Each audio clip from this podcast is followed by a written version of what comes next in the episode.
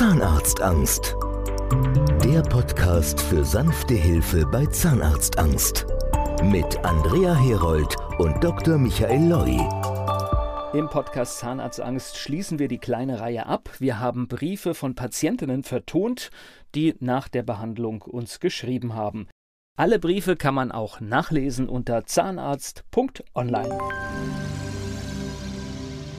Seit ich ein Kind bin, beherrschte mich ständig eine Frage. Warum haben andere so schöne Zähne und ich nicht? Ich kann mich noch daran erinnern, dass es mir in der Grundschule zum ersten Mal bewusst wurde und ich zu dieser Zeit schon fürchterliche Angst vorm Zahnarzt hatte. Trotzdem quälte ich mich über die Jahre immer wieder zu den nötigen Terminen und musste mir mal gemeine Witze und auch die ein oder andere Beschimpfung anhören.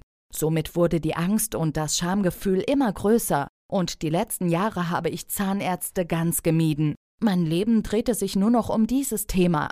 Nachts ging ich schlafen und mein letzter Gedanke drehte sich um meine Zähne. Morgens stand ich mit den gleichen Gedanken auf. Über den Tag hinweg versuchte ich diesen Gedanken zu verdrängen, was aber meist nicht möglich war. Mit der Zeit veränderte sich mein Leben immer mehr. Früher war ich begeisterte Skifahrerin, spielte Volleyball, war im Schwimmverein und jedes Wochenende auf Partys.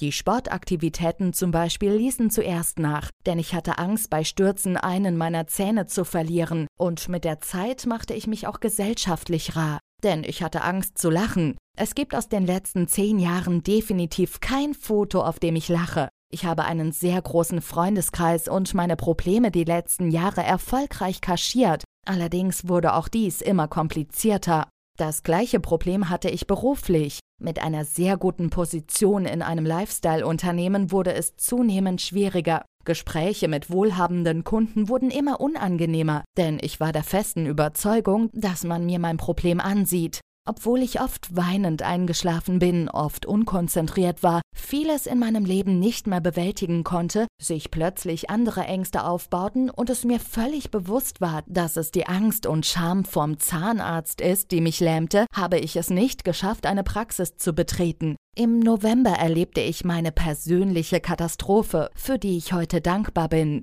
Ich war mit einer Freundin essen und merkte plötzlich, wie vorne alle Zähne wackelten. In den Tagen darauf ergriff mich so die Panik, dass ich mich umbringen wollte. Da das dann doch keine gute Alternative war, surfte ich erst einmal im Internet. Ich stieß auf die Internetseite zahnarztangst.de und rief zitternd bei der angegebenen Nummer an. Ein Herr Herold war am Telefon und beruhigte mich. Unter Tränen berichtete ich ihm von meiner Angst, und er vermittelte sehr kurzfristig einen Termin in München. Kurz vor dem Termin telefonierte Herr Herold noch einmal mit mir und nahm mir somit schon ein Stückchen Angst. Mit völligem Gefühlschaos stand ich vor der Praxis. Hätte ich nicht für das Beratungsgespräch schon vorher bezahlen müssen, wäre ich vielleicht gegangen. Nicht nur, dass dieses Honorar völlig gerechtfertigt ist, wenn man das Ergebnis sieht, sondern es ist bestimmt auch oft der letzte Schubser, die Praxis zu betreten. Mich erstaunte die Atmosphäre. Ich hätte nie gedacht, dass es geruchlose Praxen mit Wellness-Ambiente gibt. Keine lauten Geräusche, kein medizinisches Besteck. Dies macht es nochmals leichter, sich zu beruhigen.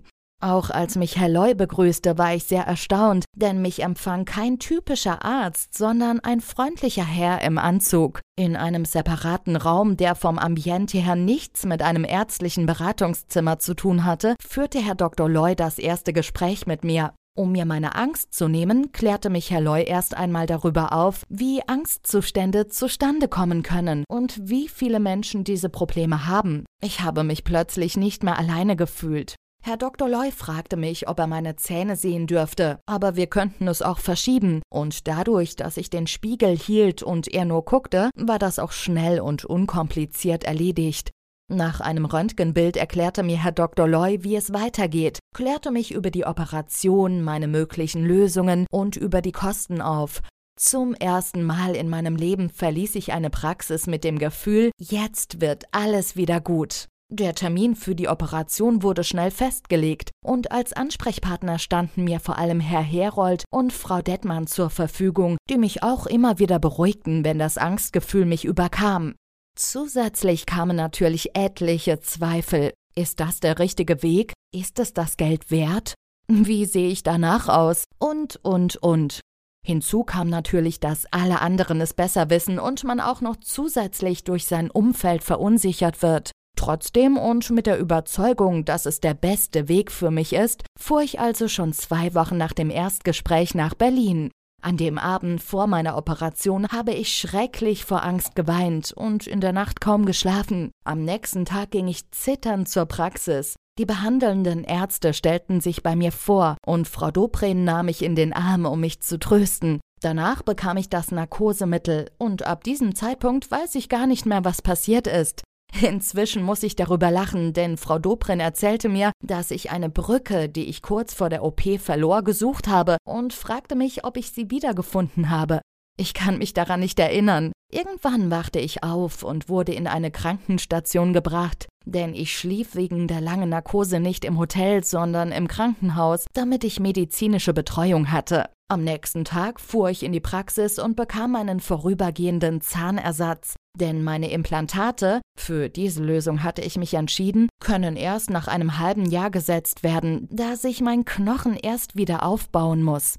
Dies ist alles nun mehrere Monate her und ich erwarte meine nächste OP mit Freude. Man mag dies gar nicht glauben, aber es ist so. Mein Leben hat sich in den letzten Monaten grundsätzlich geändert. Ich schlafe viel, ich lache laut, ich war nach Jahren wieder Skifahren, ich habe keine Magenschmerzen mehr, meine Ängste, wie zum Beispiel Flugangst, nehmen ab. Ich gehe gerne mit Freunden essen, gucke mir völlig gelassen Sendungen über Zähne im Fernsehen an und so weiter. All die Dinge, die mir vorher Angst machten oder Situationen, denen ich aus dem Weg ging, sind nicht mehr von Bedeutung. Ich werde oft von Kunden oder Bekannten gefragt, was ich an mir verändert hätte. Viele kommen gar nicht darauf, dass es die Zähne sind.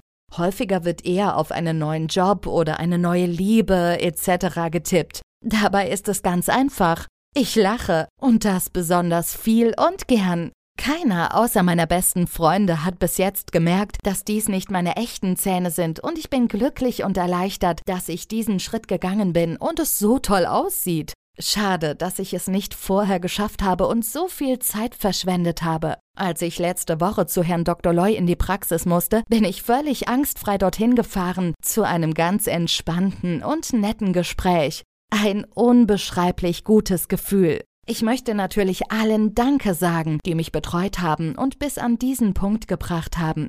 Vor allem Herrn Herold, Dr. Loy, Frau Dettmann und Frau Dobrin. Das Dr. Loy-Team sind Engel der Zahnarztangstpatienten.